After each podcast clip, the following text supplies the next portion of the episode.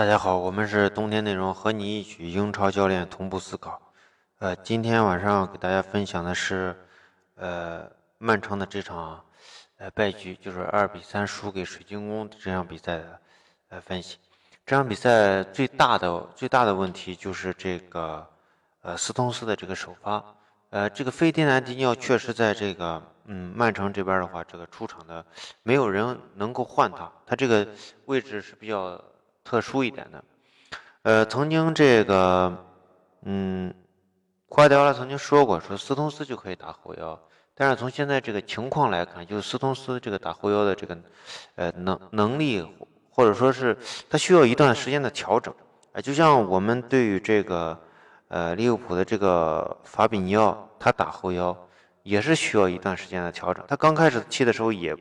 也是踢得不太好，而且这个选位的这个能力是比较差的。但是后面就是越来越好。当然，现在其实还是还是有很多的很多的问题。但是，呃，总体来说，呃，现在要比前面踢的呃好很多。那斯通斯出现了什么问题呢？首先，第一点就是在。这个曼城的后场推进过程中，推进过程中，当然这个本身这个水晶宫刚开始的时候其实是没有太多的这个压制，但是从这个落位，哎，斯通斯很少在后场推进过程中拿球，他是前前人，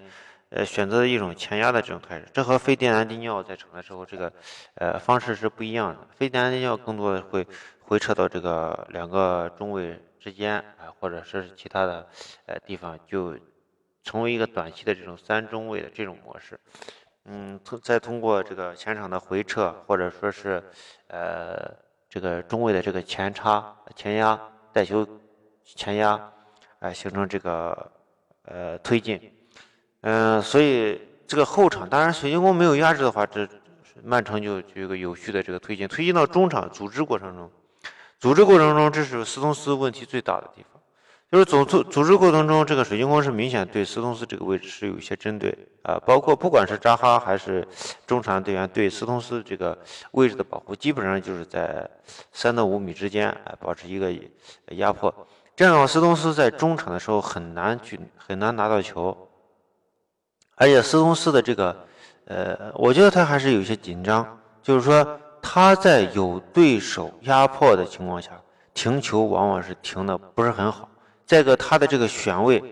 就是你看这个球的运转过程中，本来是你你的中场，就尤其是在中间这个后腰的这个位置，你要及时的到位，及时到位以后，你在边路或者说是你从后卫呃后中卫的这个出球出到这个边路的时候，你才有可能去给后腰有接球的机会。但是斯通斯的这个跑位往往是一种就是随着球的运转去跑，而不是说提前到位，哎。提前，呃，构成了一种，呃接球接球的这个，呃，位置，或者说是，呃，有一些预判在里面，所以他们没有这样的预判在，所以，呃，大家能看到的就是啥？就是曼城的组织往往是要通过后卫去组织，很少通过中场，哎，到中场这块基本上就是断断线的，所以他往往要画一个弧线，从边路画一个。从左路画一个弧线，或者从右路画一个弧线过去，走中卫这条线路。这样的话，其实限制了这个曼城的这个进攻的这个锐利程度。因为以往就是说，从德尔夫拿球以后，德尔夫可能就横传横传给斯通斯了，或者说横传给梅费迪南迪尼奥。但是斯通斯的这个选位问题，包括对方对他的这个压迫和针对性，使得斯通斯在这块很难拿球，很很难拿到球。而且这个曼城丢的第一个球跟斯通斯是有一定关系的。斯通斯就是在中场拿球过程中的丢球，所以他的这个防守的这种策略也是不对的。就他经常会选择一个啥，就是说上抢，或者说是上抢，但是球没有完全铲铲断，哎，没有铲铲开或者破坏，使得对方还有控球的这个机会，然后形成这个突破。突破以后，中卫没有的话，你后呃这个呃后腰没有位置没有保持住的话。中卫也会就会也就会出现问题。第二点就是斯通的这个防守防守这个位置的保持，更多的时候，你如果作为一个后腰，尤其是费迪南迪尼奥踢的这个后腰，就是你更多的要有进攻保护的意识。当球落在一个边路的时候，你对于这个区域的这个预判应该及时到位。你看这个为什么我们说是呃这个进攻保护呢？什么时候上抢啊？什么时候去保护？呃，向左移动或者向右移动，这个斯通斯调整的还是相当的不好。当然，其实本身这块啊，这块就是有很多问题。你例如，就是我们经常说的，这当然这块本身是这个非电南迪尼奥这个位置是很难踢的，因为对于这个曼城的这个针对的话，就是非电南迪尼奥的两个边，哎，他和边后卫还有其他中场的这个结合部，这个是。威胁最大的地方，因为大家也经常能看到，一个是到这个中场线的时候，斜线想要突破，或者是直线想要突破，这个突破过程中，或者是下底，这个这这这几个线路都是需要费迪南迪奥去哎去覆盖的。但是说，就是你覆盖这块的时候，到底是覆盖左边还是覆盖右边，就比较讲究。哎，你看，经常会有这个，以前利物浦去踢曼曼城的时候，就是大斜线的这种调度，因为。如果说我的球在左路的话，你非得难掉覆盖到左路的话，你在反击过程中，你的这个后卫肯定边后卫肯定是不到位的，因为这个这个曼城的这个踢法呢，他对左边后卫或者或者甚至包括一些右右边后卫，这个身后永远都是空的。当然，左边后卫用的是比较多的，因为整个曼城的这个呃这个核心的这种内锋回撤接球这种踢法。是比较靠近左路更多一些，所以这个德尔夫往往变成一个出球点，而且从这场比赛也能看出德尔夫作为出球点的这个重要性。嗯，所以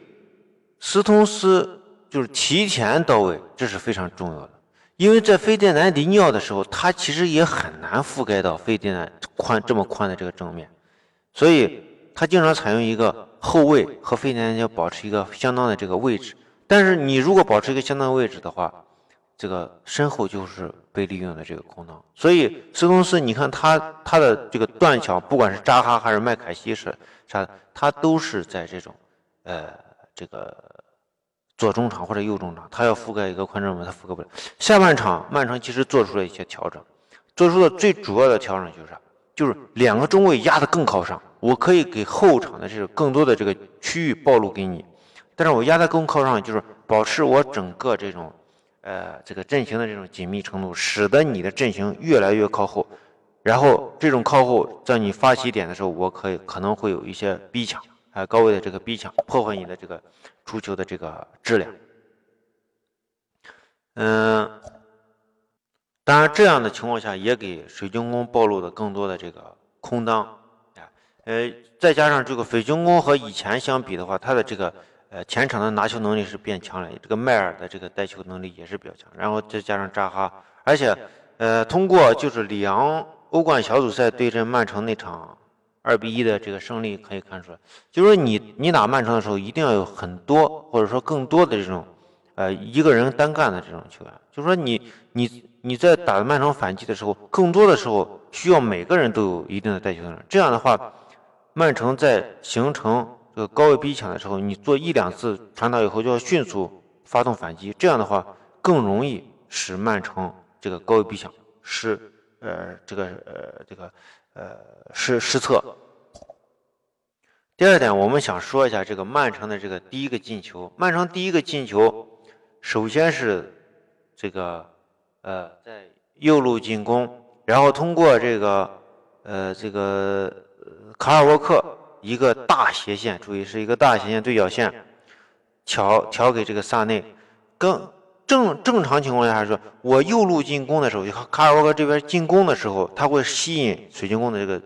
防守中心，哎，吸引到防守中心的这个左路。防守中心，我一个大斜线调过去的时候，你个整个的这个区域正在向右移动去防守这个，呃，这个这个，呃。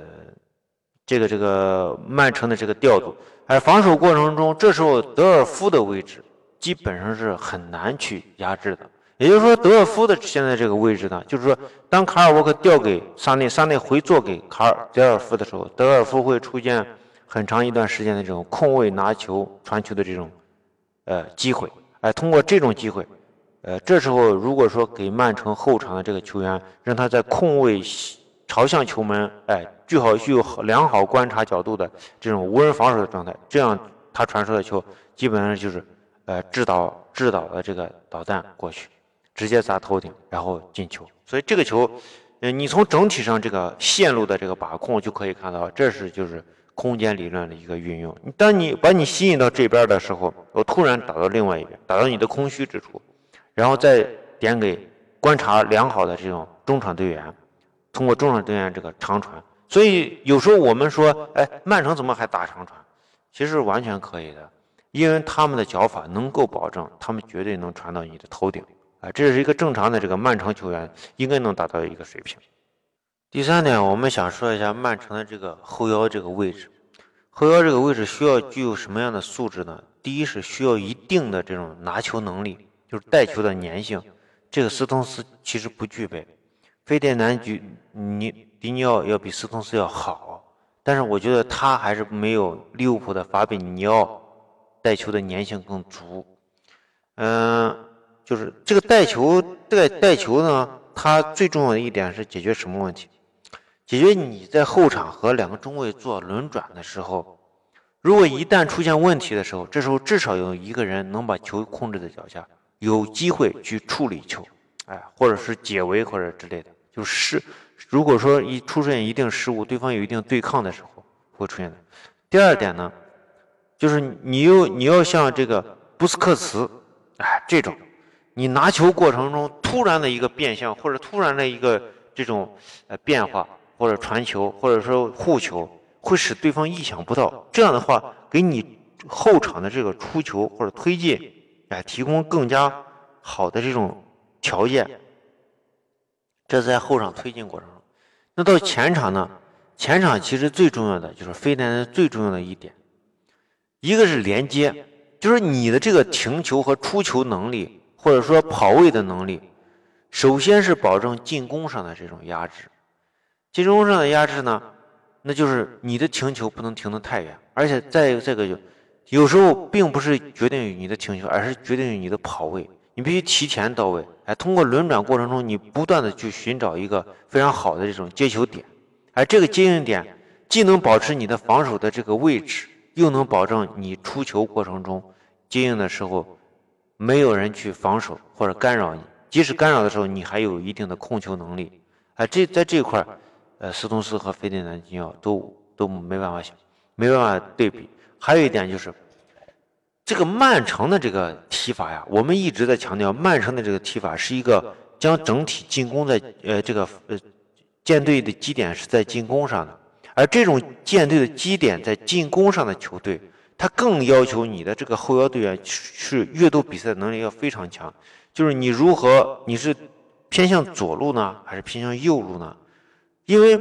他采用一个单后腰的这种站位。而且现在曼城的这种踢法呢，使得他整体的阵型其实是略微靠后的。这个上半场的这个踢球的主要运运转的地方，对区域和下半场其实不一样的。下半场为了就是说压制这个需要斯通斯覆盖的这个面积，是将整体阵型前移了，更加前移，就是说这个中卫都可以压到四十米区域这样的一个状态。上半场是不会出现这样的状态，所以说。它需要你非常良好的这种选位，但是即使在这种选位的良好选位的情况下，也需要啊前场的这种高位的逼抢，丢球以后的这种高位逼抢因为你不管你费南费南迪要选左边还是右边，他都有可能在另外一边去打开局面。哎，因为你当然对于弱队，你像水晶宫啊，当水晶宫这场比表现的非常好，对于这个中下游球队的，他们可能利用不到，因为他们的这个执行力或者说是。呃，肯定能，呃，这个这个这个命中率是比较低的，所以你可以不在乎。但是像你像这个利物浦这些执行力比较强的，他很很有可能就会把球传导到这个防守不到的区域，哎，形成突破。呃，这个是再一个就是中场这个打门呀、远射呀、组织啊、适时的这种组织，因为你这块非南迪奥位置上必须有对进攻上的有威胁，你如果没有威胁的话。对方就敢于去压迫你，压迫你的过程中，他会暴露他的身后。如果说你没有进攻能力，没有传球能力，你传球质量一般，或者你自己调整的过程中调整的不及时、不到位啊，速度需要更大的空间或者速度，呃，那你就没办法去在中场这块站位，所以它整整体是一种压制性的这个站位。再一个，斯通斯有时候这个出球过程中，他的这个出脚比较慢；再一个就是有时候会犹豫。例如，大家对比一下曼市德比的时候，埃雷拉，哎，埃雷拉是中场这个出球点，但是他就会出现像斯通斯一样的这种呃问题。这个就是我们对这个曼城二比三输给水晶宫的这场比赛的这个分析。呃，和你一起英超教练同步思考，我们是冬天内容，欢迎关注我们的微信号 winter 三一四一，也欢迎加入我们的足球战术群。加入足球战术群，享福利在西安帕瓦亚意大利西餐厅南门店吃饭半价。谢谢大家。